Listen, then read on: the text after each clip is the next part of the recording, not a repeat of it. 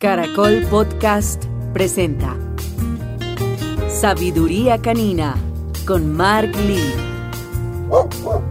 Bueno, qué rico, nos encontramos de vuelta en este viaje de podcast en donde estamos eh, atravesando todo ese eh, campo amplio de cómo educar bien a su mascota a través de mi sabiduría canina, los cinco pilares de mi sabiduría canina que les he venido contando en los últimos episodios. Y iniciamos nuestro episodio de hoy haciendo un pequeño recuento de los primeros tres pilares importantes, un pequeño resumen rápido para poder avanzar y continuar con este que traemos para hoy. Arrancamos con parámetros, después vino disciplina, continuamos después con ejercicio y entre esos tres eh, pudimos ya empezar a identificar un poco eh, toda esa metodología de implementación y de cómo empezar a, a corregir las cosas que no nos gustan, implementar las que se deben estar implementando de manera correcta. Y sobre todo, algo que les menciono permanentemente es cómo debemos a través de rutinas positivas y de eh, las jornadas de ejercicio, que fue el tercer pilar, cómo logramos realmente empezar a equilibrar y a regular emocionalmente a nuestros perritos para que empiecen a entender eh, un proceso correcto de lo que sucede en el día a día, empiecen a tener un itinerario y un entendimiento de lo que va pasando en el entorno donde viven y de cómo se empieza a construir esa relación con sus amos y con sus propietarios y con las personas que los rodean y empieza esto a volverse un poco más armónico y la relación empieza a ponerse em, obviamente mucho más cariñosa y agradable. Aquí es cuando el humano, el dueño, el propietario de los animalitos empieza a ponerse débil y empiezan a hablar de mi hijo y mi chiquito. Y es que mi bebé, que me tiene matado mi bebé. Y es que no, no, no, no, no, no, no, eso yo me levanto por la mañana y ese chiquitico me está esperando para salir y me vuelve loco, loco, loco. No, eso es de una inteligencia y eso mejor dicho. Y cuando hace frío le pongo el saco y no, eso me tiene loco. Hoy hablamos del pilar de afecto. Uno de los más importantes de todo este proceso. A donde se marca una frágil línea una débil diferencia entre el afecto correcto que le debemos dar a nuestros animalitos de compañía, a nuestros perros, y lo que se podría tornar en una humanización y en un exceso. Y créanme que no es fácil.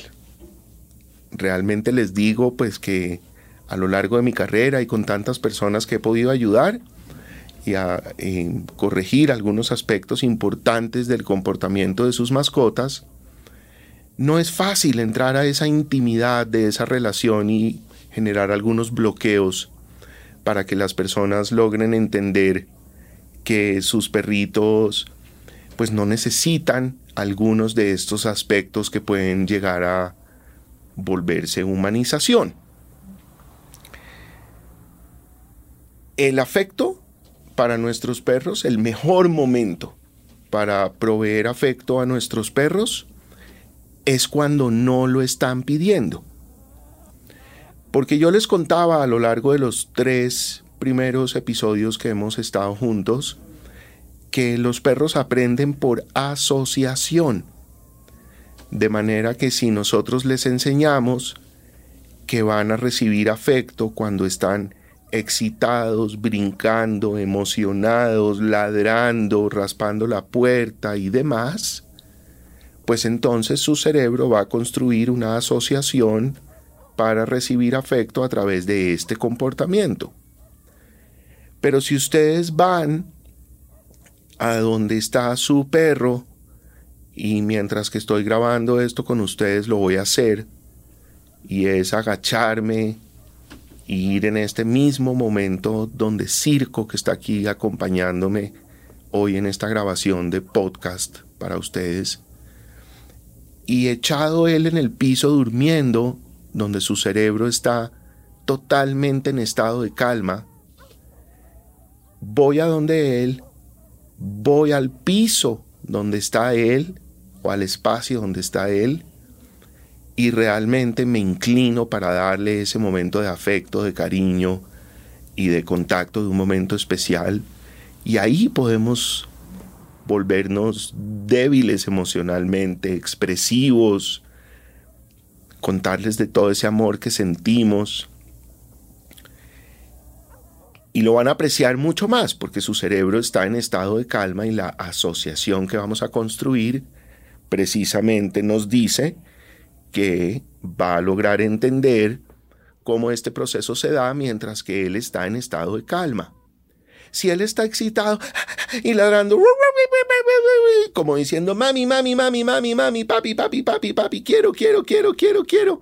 En ese momento, si nosotros generamos afecto y empezamos, ay, sí, mi chiquito, me hiciste mucha falta, yo también te extrañé todo el día, mi corazón hermoso, que es que yo no quiero ni volver a la oficina, me quiero quedar contigo aquí todo el día. Entonces en ese momento disparamos emocionalmente a nuestra mascota y decimos, Dios mío, ¿cómo así este man? ¿Cómo lo voy a controlar?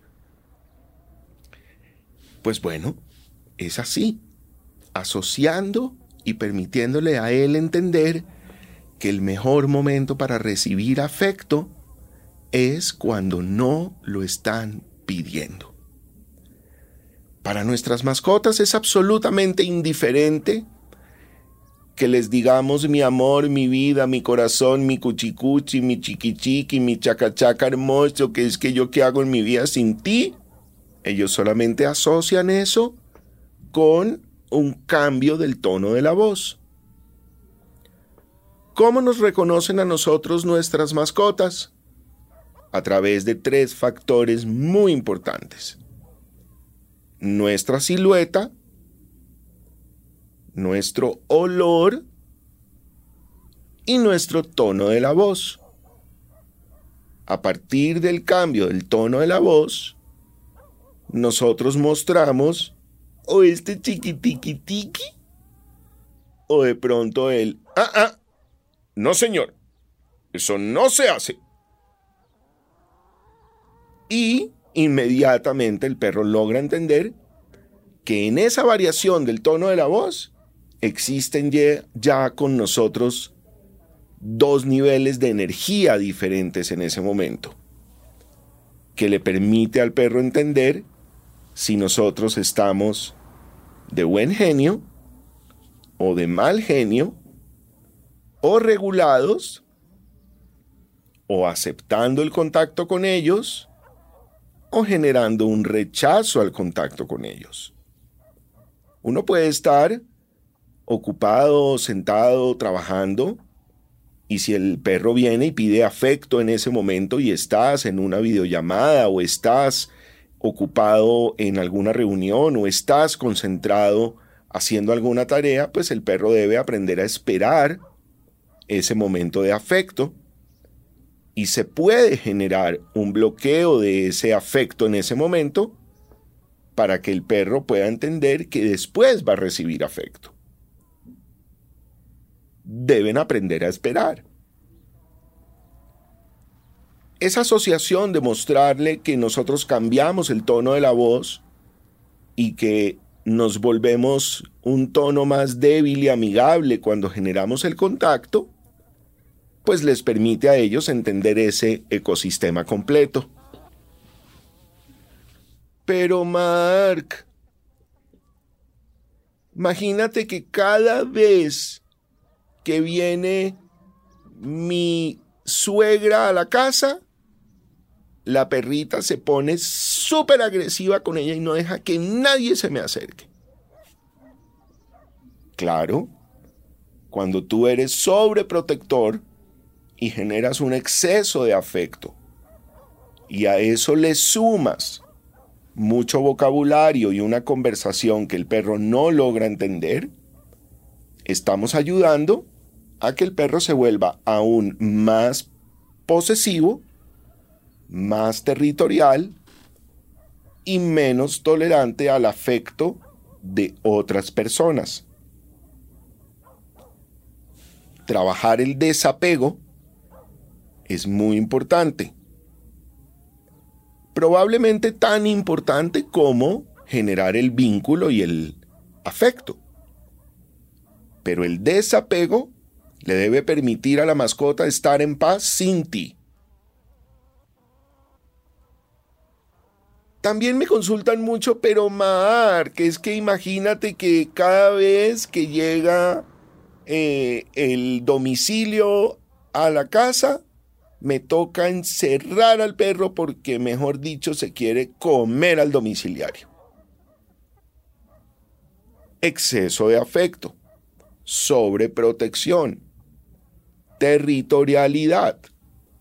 Si nosotros le seguimos mostrando que cada vez que suena el timbre y cada vez que llega alguien, lo vamos a encerrar y lo vamos a aislar, estamos construyendo un mapa de asociación incorrecto, donde el perro entiende que lo van a terminar aislando y separando cuando suena el timbre y lo vuelve preventivo. Logra predecir lo que va a pasar y empieza a volverse reactivo frente a esta situación. Importante confrontarlo a la situación, pero recuerden siempre, con parámetros, con disciplina, con una buena estructura de ejercicio y también entendiendo cuándo hay afecto y cuándo no. Hemos hecho una amplia navegación de cómo estos aspectos influyen permanentemente en la relación con nuestras mascotas. La manera como generamos este vínculo es la manera como ellos aprenden a interpretar ese resultado final que debería ser un perro regulado en estado de calma. Así sucedió con Circo hoy, mientras que estuve grabando este espacio para todos ustedes. Estuvo acostado, tranquilo, en estado de calma, acompañándome y esperando un buen momento de afecto como el que seguramente están esperando todos ustedes para llegar a sus hogares y compartir con sus mascotas. Cuando lleguen y los vean tranquilitos, en estado de calma, ese es el momento para dar afecto. Esto ha sido solamente el comienzo de todo lo que tenemos para ustedes aquí en nuestro podcast de mi sabiduría canina.